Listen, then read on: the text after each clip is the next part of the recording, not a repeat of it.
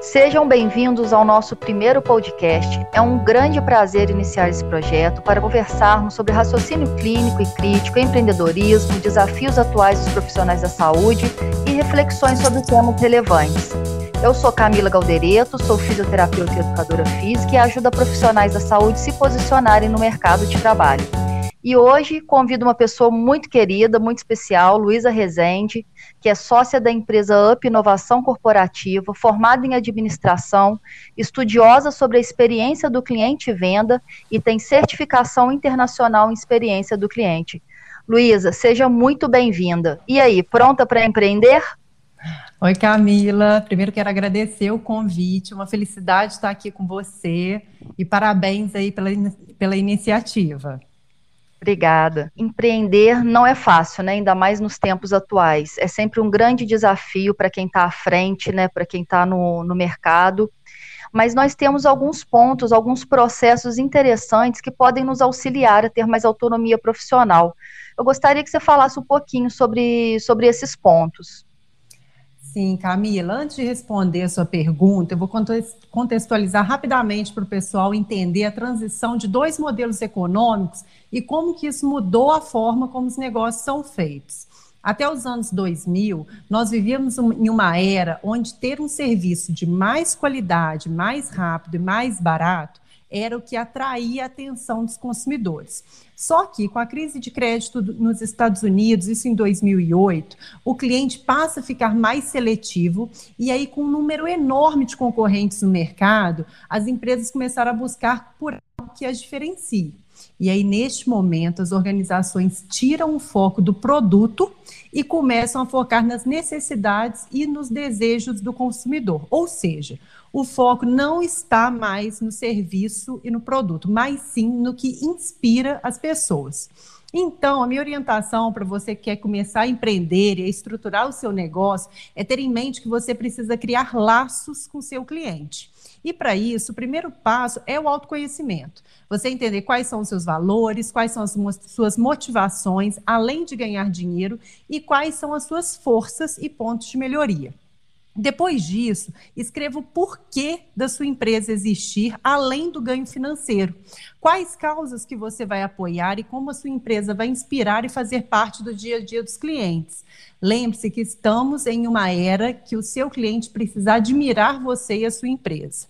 O quarto e último passo é definir as estratégias alinhadas a esses valores e diferenciais para chamar a atenção desses pacientes e criar motivos para que eles se tornem, ao longo do tempo, admiradores da sua marca pessoal e da sua empresa. É o que a gente sempre fala, né? Pessoas conectam com pessoas, né, Luísa? Isso é vem isso sendo aí. muito falado e muitas vezes a gente não compreende a dimensão que isso tem, né, nesse processo. Com certeza, Camila. Você conhece muito bem isso, né? Você já faz muito bem isso na sua profissão. Alguns profissionais, ele tem essa dificuldade de enxergar que por ser profissional da saúde, associar isso à venda, mas a gente faz uma venda. E muitas vezes eles enxergam isso de uma maneira pejorativa, né? Como que a gente pode equilibrar essa balança? É, isso é muito normal mesmo. O que acontece? Por muitos anos, vendedores foram os detentores da informação, isso antes da era da internet, da globalização. E aí, com isso, muitos usavam esse poder a seu favor, dando protagonismo para o produto e não para o cliente. Só que após a globalização, e principalmente após os anos 2000, com a chegada da era da experiência do cliente, a forma como a venda aconteceu mudou.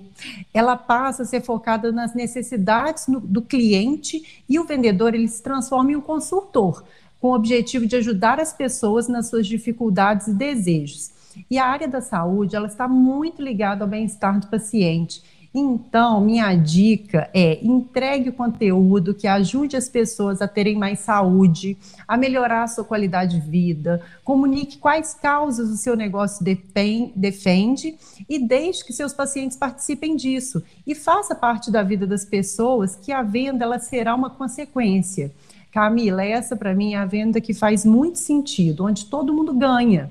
Então eu acho que a gente pode tirar essa ideia antiga aí de que para ganhar alguma coisa, uma pessoa precisa perder ou ser enganada. A venda ainda tem esse pensamento muito antigo, né? Não tem aquela política do ganha-ganha. Parece que alguém sempre está perdendo para o outro estar tá ganhando. Então, assim, com essa mudança de pensamento e, e de atitudes, a gente consegue entender que é uma troca favorável para ambas as partes, né? O que a gente está conversando aqui é para o mercado de trabalho, né, independente da, da área, a gente sabe que a gente tem que ter uma atualização do conhecimento constante, né? A, o, o, nosso, o nosso trabalho exige isso, né? Mas além desse conhecimento, quais estratégias que, que nós podemos ter para a gente ser notado pelo nosso público-alvo? Ótima pergunta. Vamos lá. Imagine só que uma pessoa descobre uma dor na coluna, por exemplo, e aí por isso vai precisar fazer as sessões de fisioterapia, né? Uma das primeiras ações que essa pessoa toma é ir no Google ou no Instagram. Lembrando que o Instagram também virou uma ferramenta de busca. E aí, neste momento, o profissional que oferece através de um site ou rede social um conteúdo de valor, ele sai na frente. Você concorda? Concordo. Esse paciente em potencial, ele além de digitar no Google, ele vai conversar com os amigos, ele pode procurar um médico, provavelmente ele vai contar o ocorrido na academia, se ele tiver um, um personal, ele também vai pedir orientação para ele. Então a pergunta que fica é: você, profissional da saúde, está criando de forma contínua e estratégica uma rede de contatos? Está fazendo parcerias para aumentar o seu alcance, não só no digital, mas também no presencial? E aí, depois de toda essa busca, vamos supor que o mesmo cliente recebeu duas indicações, e aí o que, que ele vai fazer? Ele procura novamente no Google e nas redes sociais. Vamos supor que ao procurar um dos profissionais, o primeiro não está nem no Google, nem no Google Meu Negócio, que é uma ferramenta gratuita, inclusive. Ele vai e procura no Instagram e encontra uma página fechada. E aí, então, esse cliente ele vai acessar o Google o nome do segundo profissional. E esse segundo profissional, ele possui um site, ele está no Google Meu Negócio. O cliente procura esse profissional também no Instagram e encontra uma página bem organizada, com depoimentos de outros clientes, com conteúdo relevante, com destaques organizados para tirar a dúvida e acesso ao currículo. Na bio desse segundo, dessa segunda indicação, tem um link de contato direto com a clínica que ele atende e o WhatsApp. E aí a pergunta que fica é: qual profissional tem maior chance de conquistar inicialmente esse cliente? Pode ser que, que o primeiro tenha um currículo até melhor que o segundo, mas o segundo facilitou o acesso ao cliente e por isso ele acaba saindo na frente. E aí, Camila, um dos pilares da experiência do cliente é diminuir esse esforço, é facilitar o acesso para que ele encontre rapidamente um profissional. Para isso, você precisa estar em vários lugares ter uma boa rede de contatos, fazer parceria, estar no Google Meu Negócio, ter um Instagram e Facebook profissional e um site. Além disso, todo detalhe conta. A sua foto no WhatsApp reflete o profissional que você é. Então é muito importante também cuidar da sua postura, dos temas que você aborda, tanto no presencial quanto no online, ter uma agenda organizada, estabelecer boa comunicação, tudo isso forma a marca pessoal, a sua marca pessoal, antes mesmo do cliente te conhecer pessoalmente. Lá na UP, a gente ajuda os profissionais a comunicarem de forma intencional, estratégica, a percepção que o outro tem sobre você. Então, é, a, a o conhecimento técnico ele é muito importante, mas a gente precisa ter muita atenção também para facilitar o acesso do cliente com, com a gente, seja através do Google e das redes sociais. Isso é muito legal porque essa jornada do cliente, nessa experiência do cliente, é uma coisa que são detalhes que na verdade não são detalhes, né? Mas assim, a gente muitas vezes enxerga como pequenos detalhes, mas que se a gente for colocar do início da experiência até o final, né, toda, todo o contexto da jornada do cliente, isso faz total diferença para a diferenciação do negócio, né, Luísa? E a gente tem que se atentar muito nessa parte. Depois é, vou convidá-la mais uma vez para a gente conversar específico sobre toda essa jornada, que você que é especialista nessa área, você tem muita coisa boa para agregar para a gente. Então, e fica a dica aí para o pessoal, acho que vale muito o que a Luísa falou. E quais dicas você daria para os profissionais que querem, além de ter essa autonomia, querem potencializar realmente a sua marca, sua marca pessoal? É, Camila, quanto mais diferenciado você for, que a gente observa, eu observo muitos profissionais competindo por preço, né? E aí vem o benefício da sua marca pessoal, de você investir tanto na parte técnica quanto na sua, na sua marca pessoal, para você se tornar um profissional diferenciado, porque quanto mais diferenciado você for, menos você precisa concorrer por preço. E aí, quando eu falo em diferenciado, isso inclui né, como já foi conversado aqui, a formação técnica, a forma como você comunica sua marca pessoal e como você consegue criar relacionamento com seus clientes. Né? Como que a gente consegue fazer isso? A gente consegue, através, começar a liderar alguns movimentos, fazer parte da vida dos pacientes, comunicar os, os valores e pensar em qual contribuição que a sua marca traz para a vida das pessoas. A partir dessa resposta, você precisa começar a comunicar isso para envolver essas pessoas. E eu acho que depois disso tudo que a gente conversou, né, que foi, foram insights bem interessantes, insights é, práticos, né, que, que muitas vezes a gente deixa passar. A maioria das pessoas, eu tenho certeza que já que está no mercado, já escutou falar já ouviu que é importante, mas deixa passar batido por N motivos, né?